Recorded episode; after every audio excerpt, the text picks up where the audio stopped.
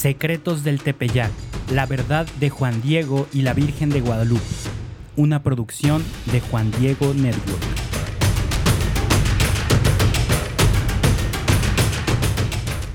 El ser humano tiene una enorme facilidad para dejarse envolver por la fascinación. Esta puede ser sobre algún artista que toque nuestro corazón con sus canciones, sus libros o sus pinturas, algún equipo deportivo que nos haga sentir un alto nivel de emociones y adrenalina cada vez que le toca pararse en la cancha o incluso alguna persona cercana que revolucione toda nuestra existencia con el simple hecho de sonreírnos. Cuando caemos en la fascinación, hacemos todo lo que esté en nuestras manos para que ese objeto de nuestro apego esté presente en nuestras vidas lo más posible. Moveremos cielo, mar y tierra para poder tener una nueva experiencia cercana a aquello que nuestro corazón nos pide a gritos. Esa conexión inexplicable puede llegar a la vida de cualquiera de nosotros en cualquier momento y por cualquier razón. Monseñor Chávez tiene claro que eso le ha sucedido a él y a muchos otros con el fenómeno guadalupano. La Virgen María, en su advocación de Guadalupe, ha logrado cautivar y revolucionar el corazón de miles de personas a lo largo de los siglos. Sin embargo, él pone especial atención en un caso particularmente llamativo. Uno de los testimonios más grandes es un polaco. Un polaco, no puede ser. Un polaco es el que dice de ella. Un polaco que tenía su devoción en Czestochowa, tú lo sabes. La famosa Virgen de Czestochowa, patrona de Polonia, que se encuentra en el santuario de Jasna Gora, capital espiritual del país, ubicada muy cerca de la ciudad de Cracovia. Un polaco que se enamoró de la Virgen de Guadalupe, como todos, como los españoles cuando llegaban a México, se enamoraban de la Virgen de Guadalupe. Y yo siempre me digo, ¿y qué le dices tú a un americano, a un polaco, a un, a un africano, a un, o sea, ¿cómo, cómo es que tú tocas el corazón a todo ser humano? Es un misterio. Eso se llama inculturación. El polaco del que Monseñor está hablando es... San Juan Pablo II. San Juan Pablo II es conocido como el Papa Peregrino o el Papa Viajero. Durante su pontificado hizo 104 viajes al extranjero, visitando 129 países y recorriendo alrededor de 1.200.000 kilómetros. Fue electo papa en octubre de 1978 y para enero del 79, apenas tres meses después de su nombramiento, ya estaba emprendiendo su primer viaje apostólico fuera de Italia. En ese viaje tuvo su primer encuentro con la que, para muchos, sería su fascinación a lo largo de su pontificado, la Virgen de Guadalupe. 1979, más o menos cuando yo tuve en mis manos ese primer escrito sobre la Virgen de Guadalupe, ese primer libro que comencé a estudiarla. En 1979, en enero, llega el Papa Juan Pablo II por primera vez a México y viene invitado por los obispos mexicanos al Sínodo de Puebla, tú lo sabes. Se enamoró de la Virgen de Guadalupe, no cabe duda. Esta fascinación lo llevó a tener un especial cariño por la Virgen guadalupana, pero no se quedó solo en eso. Durante sus años como papa, nos regaló reflexiones hermosas y profundas sobre el significado que estas apariciones representaban para la Iglesia en nuestro continente y en todo el mundo. Por ejemplo, en su exhortación apostólica Ecclesia in America, un documento que daba seguimiento a la Asamblea Especial para América del Sínodo de los Obispos que se llevó a cabo en 1997, el Papa retoma el tema de la inculturación. Fíjate lo que dice en este documento Ecclesia in América. Y América, que históricamente ha sido y es crisol de pueblos, ha reconocido, ojo, en el rostro mestizo de la Virgen del Tepeyac en Santa María de Guadalupe, un gran ejemplo de evangelización, ojo, perfectamente inculturada. ¿Y por eso? No solo en el centro y en el sur, sino también en el norte del continente. La Virgen de Guadalupe es venerada como reina de toda América, lo dice un polaco. En su última visita a nuestro país en el 2002, con motivo de la canonización de San Juan Diego, nos invitó a reflexionar sobre el porqué de las apariciones guadalupanas a través de uno de los discursos que dirigió a la Iglesia Latinoamericana. Fíjate lo que dice, hoy, guiado por la misma divina providencia, me encuentro de nuevo en esta colina del Tepeyac. Aquí Jesucristo tiene toda la razón el, el Papa. No dice aquí Santa María de Guadalupe, dice aquí Jesucristo, luz de las gentes, es cierto, quiso manifestar su presencia salvadora en los albores de la evangelización de América Latina por medio de la Virgen María, su madre, en la persona del indio Juan Diego, que hoy, ante toda la iglesia, quiero proclamar santo. Sí, Señor, me encanta escuchar al Santo Padre todavía a estas alturas así. Me encanta. El Papa intenta ayudarnos a comprender que el centro de todo el suceso guadalupano no es la Virgen misma, sino Jesucristo, que busca hacerse presente y cercano ante los pueblos americanos, y que ha decidido hacerlo a través de la presencia de su madre, perfecto ejemplo de inculturación evangelizadora. Así que esto que dice el Papa en los albores de la evangelización de América es totalmente cierto, porque ella forja esta patria y habla de América Latina por medio de la Virgen María, su madre, en la persona del indio Juan Diego, que hoy ante toda la iglesia quiero proclamar santo. Es, es, es, eh, es hermoso todo lo que está conjuntando el Papa, el Papa, el Obispo, el Papa, el Obispo de Roma. A través de este mensaje, Monseñor aprovecha para reflexionar sobre las palabras que el Papa nos compartió, donde habla de una realidad universal que nos confiere a todos los creyentes, representada en las apariciones del Tepeyac. Porque este obispo de Roma nos está hablando de lo que es iglesia, cuando habla de un laico como Juan Diego, cuando habla de María, la Madre de Dios y nuestra Madre, cuando habla que todo esto está centrado en Jesús, nuestra iglesia católica.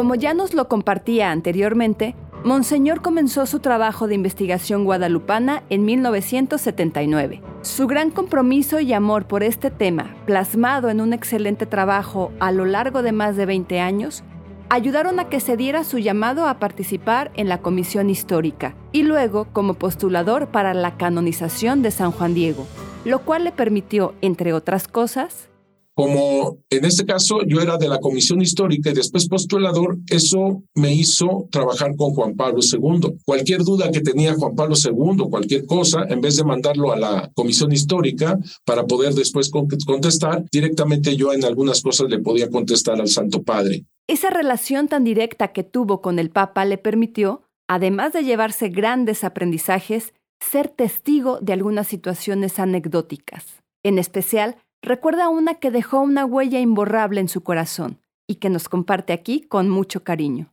Al final de su, de su vida, casi casi, antes de la canonización de San Juan Diego. Su canonización fue el 31 de julio del 2002. Antes de, de, la canonización, estoy hablando del 2001, se presentaron en una reunión en Roma toda la logística que tenía que hacer el Santo Padre para venir al Tepeyac para canonizar a San Juan Diego Cuauhtlatoatzin. En aquel entonces ya estaba muy débil el Santo Padre, estaba muy mermado de su salud física. Se tenía, tenía una parte un poco paralizada. Andaba con su bastón, a veces con silla de ruedas, ya estaba muy, muy deteriorado físicamente, pero no espiritualmente, nunca, nunca fue, nunca fue deteriorado el, Papa Juan Pablo II espiritualmente, nunca. Recordemos que el Papa Juan Pablo II había sido víctima de un atentado en 1981, en el que recibió varios impactos de bala, lo que le provocó muchas complicaciones de salud en los años posteriores. También, desde 1992,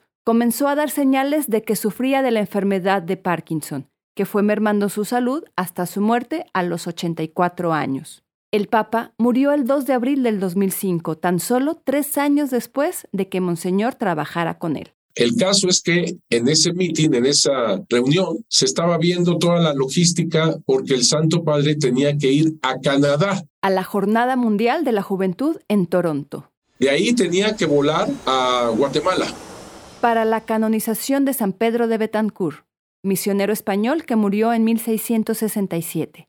Fue el primer santo de las Islas Canarias y es considerado como el evangelizador y primer santo de Guatemala por su ardua labor misionera en ese país. Finalmente tenía que llegar a México para la canonización de San Juan Diego. Y como si no fuera suficiente desgaste, al día siguiente, también en la Basílica de Guadalupe, el Papa tenía la ceremonia de beatificación de Juan Bautista y Jacinto de los Ángeles, mártires de origen zapoteca que murieron en 1700. Yo como postulador tenía que estar en esa reunión y estaba escuchando toda esta logística. Yo no intervenía, obviamente, pero escuchaba todo lo que estaba pasando, todo lo que estaba por pasar. En aquel entonces me nombraron también secretario de esa visita del Santo Padre, la quinta visita pastoral del Santo Padre. Y entonces tenía que, que saber por dónde iba a ser todo esto, etcétera, etcétera. Cuando se termina todo, la, digamos, toda la logística, ya se tenía todo a punto, eh, traen al Santo Padre en silla de ruedas, con sus ojos cerrados. Le dicen toda la conclusión. El Santo Padre cerraba sus ojitos porque se cansaba. Y un de repente, cuando le están diciendo de venir a México para la canonización de San Juan Diego, etcétera, yo estuve ahí, ¿eh? Yo estuve ahí. A mí nadie me contó.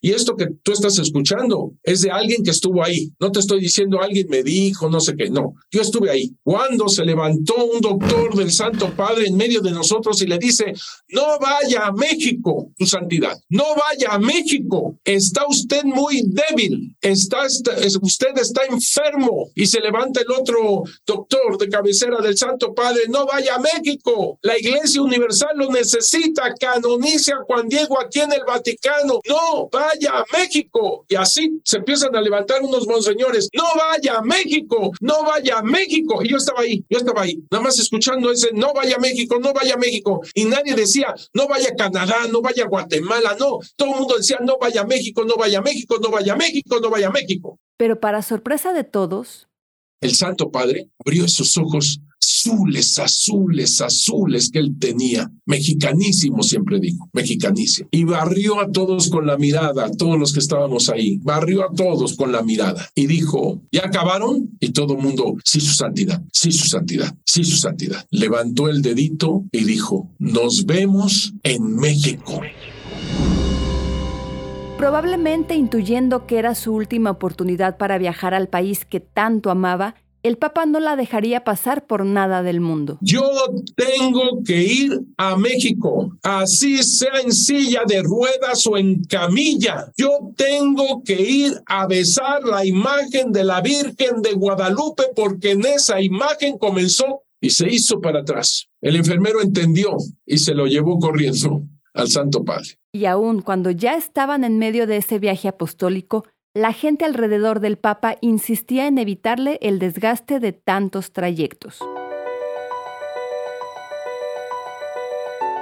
Todavía el cardenal Norberto Rivera Carrera me confió de que cuando el Santo Padre Juan Pablo II llegaba a Canadá, le insistían, querían convencerlo de que se regresara a Roma. Todos lo vimos, lo vimos. Y mi pregunta es, ¿Qué tendrá esta advocación? ¿Qué tendrá esta devoción? ¿Qué tendrá esta imagen como para que el Santo Padre, arriesgando su vida, viniera a besar la imagen de la Virgen de Guadalupe con la canonización de San Juan Diego exactamente en este lugar bendito del Tepeyá? Es algo impresionante, impresionante, pero así como él se enamoró, tantos y tantos Aprovechando la vuelta en el tema de las palabras del Papa sobre la Virgen de Guadalupe, Monseñor nos comparte ahora un par de ideas de Benedicto XVI que él relaciona con el suceso guadalupano. Aquí lo escuchamos citando la carta encíclica Spe Salvi publicada en el 2007. Ella que con su sí soy la esclava del Señor. Abrió la puerta de nuestro mundo a Dios mismo. Ella que se convirtió en el arca viviente de la alianza. Ella no es la alianza, es Jesús la alianza. De nuevo, retomando el tema del mensaje cristocéntrico de las apariciones guadalupanas.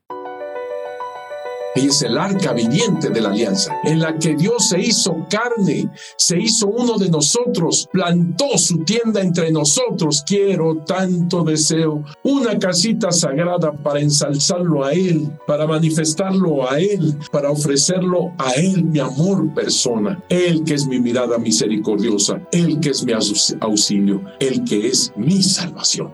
Y haciendo eco de estas palabras del Papa, Monseñor comienza a presentarnos lo que para él explica el sentido de las apariciones del Tepeyac.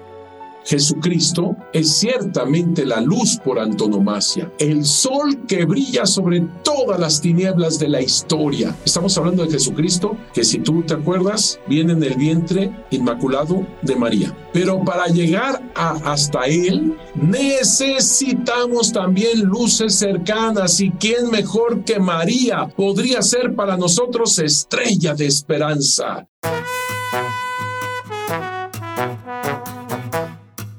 En el siguiente episodio hablaremos sobre la persona de San Juan Diego. Tocaremos algunas ideas que giran en torno a su persona, como por ejemplo, que era un noble de la Nueva España, o su posición dentro de la comunidad indígena. También hablaremos sobre el momento de la vida de Juan Diego en el que se dieron las apariciones y tocaremos el llamativo punto de que la Virgen eligiera aparecérsele a un laico en vez de hacerlo directamente a un obispo.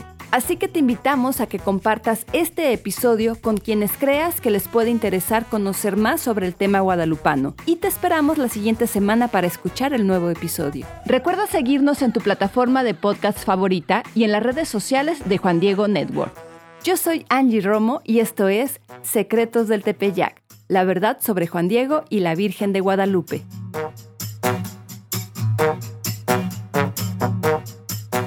Secretos del Tepeyac, La verdad de Juan Diego y la Virgen de Guadalupe es una producción de Juan Diego Network en colaboración con el Instituto Superior de Estudios Guadalupanos, con la participación de Monseñor Eduardo Chávez, doctor en Historia de la Iglesia y postulador de la causa para la canonización de San Juan Diego, con la narración de Angie Romo. La edición de audio está a cargo de Gerardo Carrillo en 9 y media estudios. El diseño sonoro es de Gerardo Carrillo y Manu Casten. Investigación, guion, producción y dirección a cargo de Manu Casten. Nuestro asesor de investigación es el padre Pablo Arce. Diseño de portada hecho por Alexa Casten. Estrategia de comunicación Carla Fierro y José Manuel de Urquidi. Promoción y Marketing, Connie Raya, Carla Fierro y José Manuel de Urquidi. La dirección ejecutiva está en manos de José Manuel de Urquidi. Visita www.juandiegonetwork.com para descubrir atractivos podcasts católicos y si vives en Estados Unidos, visita www.guadalupe2031.org para que veas cómo podemos ayudarle a tu parroquia, diócesis, orden religiosa o movimiento desarrollando contenido sobre la Virgen de Guadalupe mientras nos preparamos para los 500 años de sus apariciones.